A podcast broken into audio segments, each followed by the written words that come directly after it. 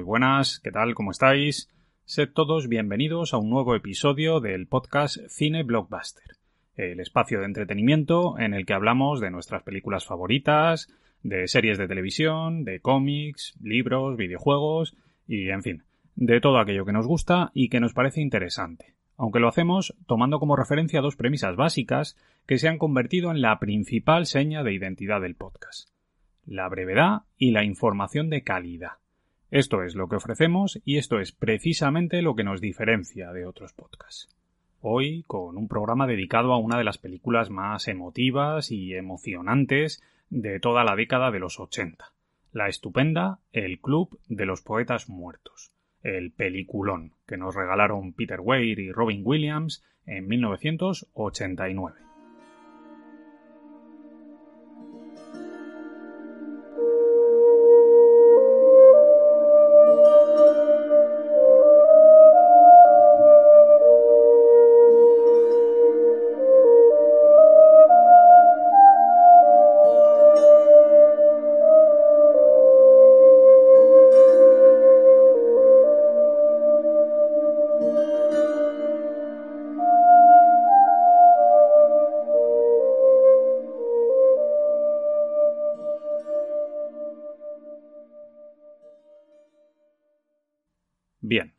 De costumbre, lo primero que me gustaría hacer es contextualizar un poquito para que la experiencia sonora del podcast sea lo más inmersiva posible.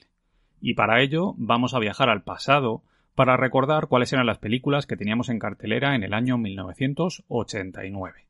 Hablamos de títulos míticos como Black Rain, Cuando Harry encontró a Sally, Mira quién habla, Kickboxer, Tango y Cash, La guerra de los Rose, Batman, Abyss, La Sirenita, Indiana Jones y la Última Cruzada, Cariño he encogido a los niños, Haz lo que debas, No me chilles que no te veo, Karate Kid 3, Cazafantasmas 2, Licencia para matar o Regreso al futuro 2.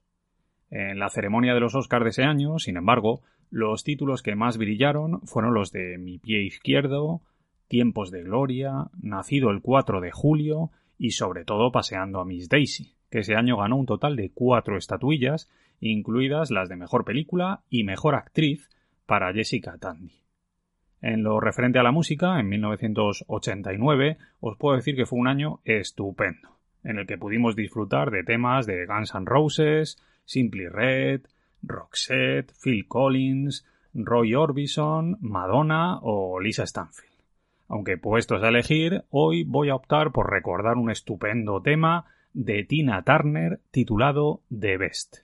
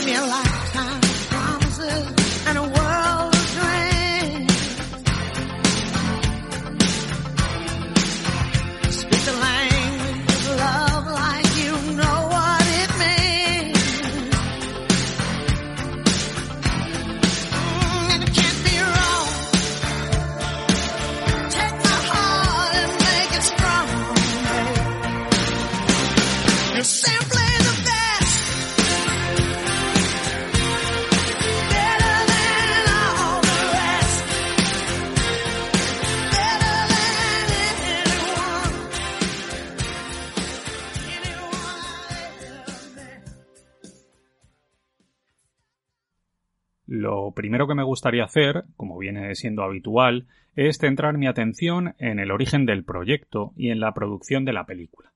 Por ello, lo primero que voy a mencionar es que el Club de los Poetas Muertos nace de la inspiración del guionista Tom Schulman, un escritor norteamericano, nacido en Nashville, Tennessee, y licenciado en filosofía, que optó por tomar como referencia sus propias vivencias personales para escribir un guion que retratase las vivencias de un grupo de jóvenes estudiantes que se enfrentaban a la presión de asistir a una rigurosa escuela de enorme prestigio y tradición.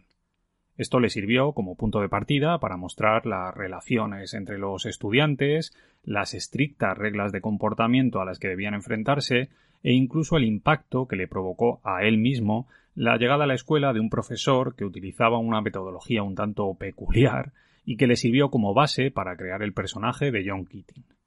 El proyecto gustó muchísimo al productor Stephen Haft, que consiguió el apoyo de Touchstone Pictures para poner en marcha la película con un presupuesto de 16 millones de dólares. Originalmente, la idea era que Jeff Kenew se encargara de dirigir la película y que ésta estuviera protagonizada por Liam Neeson, aunque también sonaron nombres como el de Dustin Hoffman para el papel principal. Sin embargo, tras muchos vaivenes, Peter Weir se terminó haciendo cargo del proyecto y fue él quien trajo consigo a Robin Williams. Respecto al rodaje, la película inicialmente iba a grabarse en Georgia, pero finalmente se optó por cambiar la localización a Delaware debido a la climatología de aquel lugar que hacía más fácil el rodaje en los escenarios nevados. En cuanto al reparto, bueno, pues Weir trató en todo momento de fomentar la relación de amistad entre los jóvenes actores involucrados en la película. Por ello, se encargó de que pasaran mucho tiempo juntos, de que durmieran todos en un mismo barracón y además le pidió mucha libertad creativa a Robin Williams para que improvisara sus líneas y buscara una mayor espontaneidad en las réplicas. Algo que se nota en muchas escenas de la película, como por ejemplo aquella mítica en la que imita a Marlon Brando o a John Wayne y en la que consigue que los chavales sonrían casi sin poder creerse lo que están viendo.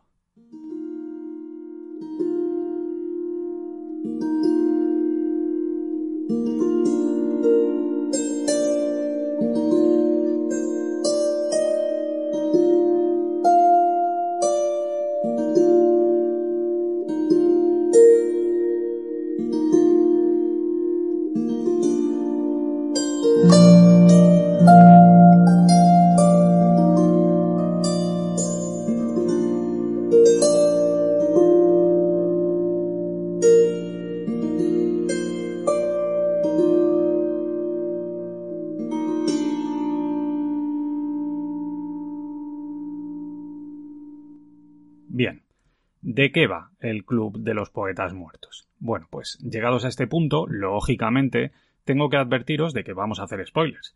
Tenedlo en cuenta si no habéis visto la película. Dicho esto, ahora me voy a meter a desmenuzar la trama. Todo empieza con la llegada de un grupo de jóvenes estudiantes a una escuela elitista y conservadora en la que van a pasar todo un año académico internados. Allí se enfrentan a estrictas reglas de comportamiento y a un severo plan de estudios. Sin embargo, para su sorpresa, ese año la escuela cuenta con un nuevo profesor, llamado Keating, que aborda las clases de un modo muy particular, fomentando que los chavales piensen por sí mismos y que traten de aprovechar el momento, animándoles a que luchen por sus sueños. Tomando como referencia el espíritu de Keating, los chicos forman una nueva generación del Club de los Poetas Muertos, una sociedad secreta en la que jóvenes valientes se reúnen en una cueva durante la noche y allí escriben poesía, piensan libremente y expresan sus emociones a través de una verborrea que fluye como la savia de un árbol herido. Así lo describen en la película. Aquello causa un hondo impacto emocional en los estudiantes que se suman al club y les ayuda a superar sus problemas de adaptación. Timidez, miedo, frustración. Sin embargo, las enseñanzas de Keating chocan con la idiosincrasia de la escuela que termina prohibiendo las sesiones del club de los poetas muertos y censurando el comportamiento de los chavales. Todo alcanza su punto más dramático con la muerte de Neil, uno de los estudiantes que al ver frustrada su vocación de actor y al ser incapaz de gestionar la presión a la que le somete su padre, termina quitándose la vida de una manera terrible. La consecuencia de todo aquello es que Keating es despedido y que los chicos se ven obligados a firmar una carta en la que le responsabilizan de todo incluso de la muerte de Neil. Sin embargo, cuando Keating está recogiendo sus cosas, algunos de los chicos deciden hacerle un homenaje, recitando desde lo alto de sus mesas una de las frases que él utilizaba en sus clases, el famoso Oh capitán, mi capitán, en una escena realmente inolvidable. Yo diría que es una de las escenas más famosas y emocionantes de toda la historia del cine. Señores, ¿Cuáles son los cuatro pilares? Tradición, honor, disciplina, grandeza. Arriba estandarte. La Academia Welton para chicos. Un lugar para la educación de los futuros líderes de América. Una institución dedicada a los logros, la virtud y la conformidad. Un colegio cuyas rígidas normas son defendidas por todos los profesores, excepto uno. Vamos, señor Overstreet, lo sabe. Señor Anderson, vamos, ¿es usted un hombre o una meba? El lenguaje fue desarrollado con un propósito, que es para comunicarse. No, para cortejar a las mujeres. Señor Keating.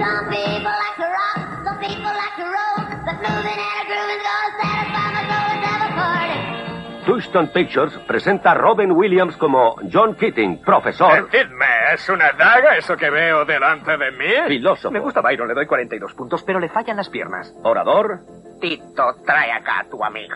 y fundador del Club de los Poetas Muertos. era un grupo de tíos que se sentaba a leer poesía? No, ding, pero gracias por concursar. ¿Qué es el Club de los Poetas Muertos? Los poetas muertos estuvieron dedicados a extraer a la vida todo el meollo. Se elevaban los espíritus, se desmayaban las mujeres y se creaban dioses. No está mal para pasar una velada, ¿eh? Vuelvo a convocar al Club de los Poetas Muertos.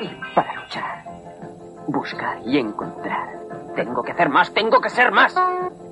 Quiero que encuentren su propio camino. Atrévanse a cambiar y buscar nuevos campos. He oído rumores, John, de ciertos sistemas poco ortodoxos en su clase. Escapen. Voy a hacerlo. John Keating empezó enseñando literatura. Ahora está cambiando vidas. Me han dado el papel. Arranquen la página entera. ¿Quién te metió en esto? ¿Fue ese nuevo profesor, ese tal señor Keating? Es que solo se trata de un juego, hablamos en serio. Tradición, honor, disciplina. ¡Rompan, hagan trizas! ¿Qué es el Club de los Poetas Muertos? Quiero nombres. Esto es una batalla, una guerra. Las víctimas podrían ser sus corazones. Por primera vez en toda mi vida sé lo que quiero hacer. La medicina, el derecho, el comercio y la ingeniería son carreras nobles, pero la poesía, el romanticismo, el amor, son las cosas que nos mantienen vivos. Qué bonito. Tome asiento, señor Anderson. ¡Carpe diem! ¿Qué demonios está pasando aquí? Aprovecha el momento. Touchstone Pictures presenta a Robin Williams como John Keating. Él fue la inspiración que hizo cambiar sus vidas. El Club de los Poetas Muertos. Lo que toca ahora, como siempre, es hablar acerca del equipo técnico que hizo realidad la película. Y como no podía ser de otra manera, el primer nombre que voy a mencionar es el del director del Club de los Poetas Muertos, el fantástico y, desde mi punto de vista, poco reconocido Peter Weir, un director australiano, nacido en Sydney en 1944, que tiene en su filmografía películas espectaculares como Gallipoli, El año que vivimos peligrosamente, Único testigo, La costa de los mosquitos, El show de Truman, Master and Commander o Camino a la libertad. Weir ha estado nominado seis veces a los premios Oscar y cinco a los Globos de Oro, aunque no lo ha ganado nunca. Sin embargo, parece que esto se va a resolver parcialmente este mismo año, en 2023, ya que la Academia Norteamericana le va a otorgar un Oscar honorífico en reconocimiento a toda su carrera. Con respecto al reparto, bueno, pues lógicamente el nombre al que todo se nos viene a la cabeza al hablar del Club de los Poetas Muertos es el del gran Robin Williams, un estupendo actor, nacido en Chicago en 1951, que empezó su carrera en el teatro y que sin embargo alcanzó el éxito en el cine gracias a películas como Popeye, El mundo según Garp, Good Morning Vietnam, Despertares, El Rey Pescador, Hook, Aladdin, La señora Doubtfire, Nueve meses, Jumanji, Una jaula de grillos, Jack, Flaver y el profesor chiflado, Desmontando a Harry, Más allá de los sueños, Patch Adams, El hombre bicentenario, Insomnio o Noche en el museo. A nivel de premios, Williams estuvo nominado cuatro veces a los Oscar, aunque solo consiguió ganar una estatuilla. En este caso por su trabajo en el indomable Will Hunting, en 1997. En los Globos de Oro, sin embargo, estuvo nominado 11 veces y ganó 5 premios. Aunque, desgraciadamente, su estrella se apagó en 2014 cuando apareció muerto en su domicilio de California. Después su familia desveló que sufría una variante de la enfermedad de Alzheimer que le estaba provocando demencia. Hoy vamos a hablar de William Shakespeare. Ya sé que a muchos de ustedes les apetece tanto esto como que les arranquen una muela. Vamos a hablar de Shakespeare como alguien que escribe algo muy interesante. ¿Cuántos han visto interpretar a Shakespeare más o menos así? Oh, Tito, trae acá a tu amigo. Pero si han visto al actor Marlon Brando, sabrán que Shakespeare puede ser distinto. Amigos, romanos, compañeros, prestadme atención. Imagínense también a John Wayne en Macbeth diciendo, Decidme, ¿es una daga eso que veo delante de mí? ¿Perro ahora? No, no tengo hambre. Yo disfruto con un buen perro de vez en cuando. Un perro nos proporciona una comida de tres platos. Primero, crudités caniles. Después, un canelo flambé como plato fuerte. Y para postre, flan pequinés. Y puedes limpiarte los dientes con sus uñitas. ¿Por qué he subido aquí? ¿Quién lo sabe? Para sentirse más alto. ¡No! Pero gracias por contestar. Me he subido en mesa para recordarme que debemos mirar constantemente las cosas de un modo diferente. Con respecto al resto del reparto, habría que destacar los nombres de Robert Sin Leonard, Josh Charles, Dylan Kuzman, Gail Hansen, James Watterson, Norman Lloyd, Kudrow Smith o el propio Ethan Hawke, que por aquel entonces apenas tenía 18 añitos y que después ha hecho una estupenda carrera en Hollywood con películas como Colmillo Blanco, Viven, Reality Bites, la trilogía de Antes del Amanecer, Gattaca, Grandes Esperanzas, Training Day, Asalto al Distrito 13, El Señor de la Guerra, Los Amos de Brooklyn, Daybreakers, La Purga, Predestinación, Boyhood, Regresión, Black Phone o la serie Caballero Luna. Y con esto ya casi estaría. Sin embargo, antes de finalizar el bloque dedicado al equipo técnico de la película, quiero mencionar el nombre de Maurice Jarre, el compositor de la música del Club de los Poetas Muertos.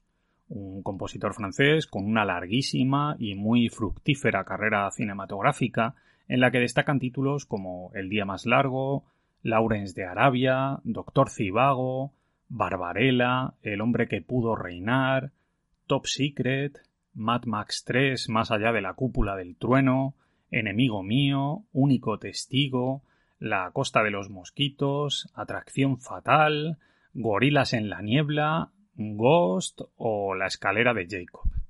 Jarre ganó un total de tres premios Oscar y además tuvo un montón de nominaciones tanto para los Oscar como para los Globos de Oro. Ahora, querida clase, aprenderán a pensar otra vez por sí mismos. Aprenderán a saborear las palabras y el lenguaje. A pesar de todo lo que les digan, las palabras y las ideas pueden cambiar el mundo. Veo que el señor Pitts piensa... La literatura del 19 no tiene nada que ver con la escuela de comercio o la facultad de medicina, ¿verdad? Es posible.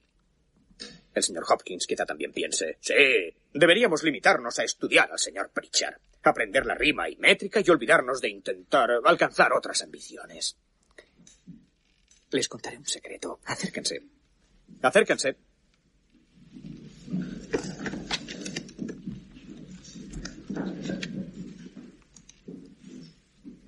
No leemos y escribimos poesía porque es bonita. Leemos y escribimos poesía porque pertenecemos a la raza humana. Y la raza humana está llena de pasión. La medicina, el derecho, el comercio y la ingeniería son carreras nobles y necesarias para dignificar la vida. Pero la poesía, la belleza, el romanticismo, el amor, son las cosas que nos mantienen vivos. Citando a Whitman, Oh mi yo, oh vida de sus preguntas que vuelven, del desfile interminable de los desleales, de las ciudades llenas de necios. ¿Qué de bueno hay en estas cosas, oh mi yo, mi vida? Respuesta. Que tú estás aquí, que existe la vida y la identidad, que prosigue el poderoso drama y que tú puedes contribuir con un verso. Que prosigue el poderoso drama y que tú puedes contribuir con un verso. A modo de conclusión, solo quiero recordar que El Club de los Poetas Muertos fue producida por Touchstone Pictures y que contó con distribución de Buena Vista. La película costó 16 millones de dólares y fue un rotundo éxito comercial con 235 millones de recaudación en todo el mundo. Además, la cinta consiguió un apoyo decidido de la crítica especializada que le sirvió para lograr un buen puñado de reconocimientos, entre ellos un premio Oscar al mejor guion original y nominaciones a mejor película, mejor director para Peter Weir y mejor actor para Robin Williams. A día de hoy, la película sigue siendo un referente del cine de los 80 y uno de los principales exponentes del subgénero de películas de estudiantes y de colegios. El Club de los Poetas Muertos marcó a toda una generación de chavales que la vimos siendo unos críos y que inevitablemente empatizamos con aquellos chicos de aquella escuela que se sentían cohibidos y que miraban con cierto recelo al futuro. Aquella generación que quiso tener a Robin Williams como profesor. En cualquier caso, debo decir que al volver a ver la película ahora, que ya tengo una edad y que soy padre, me he encontrado con que mi cerebro interioriza las cosas de un modo algo distinto. La película me sigue pareciendo estupenda y muy emocionante. Sin embargo, hoy en día percibo que el tratamiento que se hace de los adultos en la película es un tanto superficial y cuadriculado. Los personajes maduros no dejan de ser meros estereotipos que sirven para definir mejor a los protagonistas y para crear las situaciones dramáticas que la película requiere. Quizás hecho en falta un poquito más de desarrollo en este sentido. No es ninguna prueba, señores. Solo es un paseo.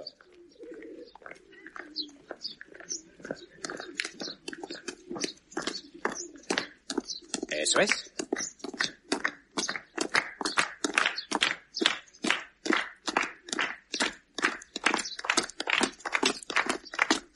Según dicen por ahí, Según dicen por ahí, los poetas son así. los poetas son así. Izquierda, izquierda, izquierda, derecha, izquierda.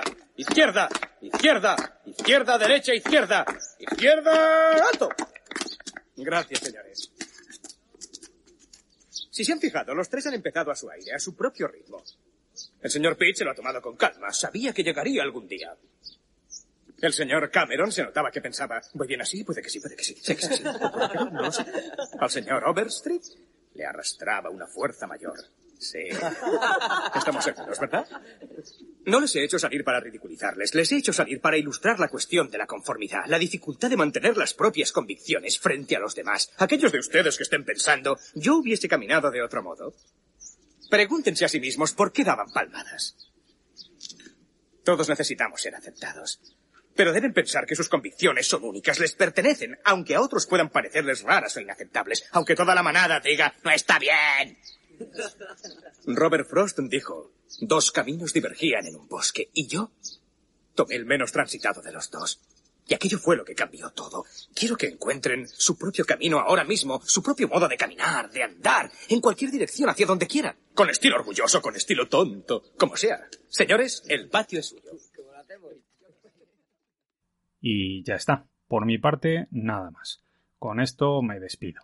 Pero antes de marcharme, como siempre, quiero recordaros que si os ha gustado el contenido del programa, podéis seguirme en iVoox, en Spotify y en el resto de plataformas. También en redes sociales a través de Twitter y de Instagram. Nos vemos muy pronto, amigos. Un abrazo muy fuerte para todos.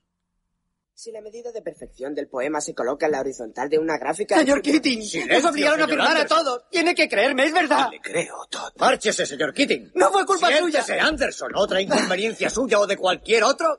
Y le expulso de la escuela. Váyase, señor Keating. He dicho que se vaya, señor Keating.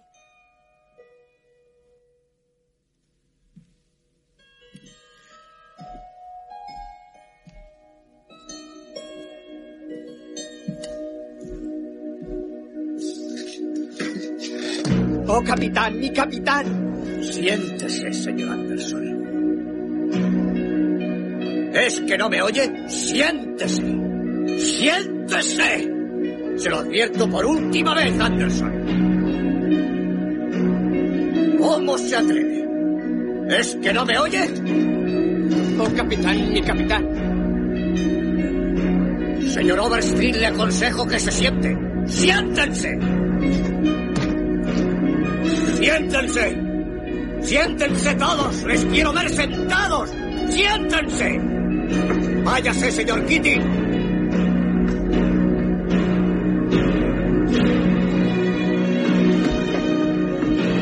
Siéntense todos. Quiero verles sentados. ¿Me oyen?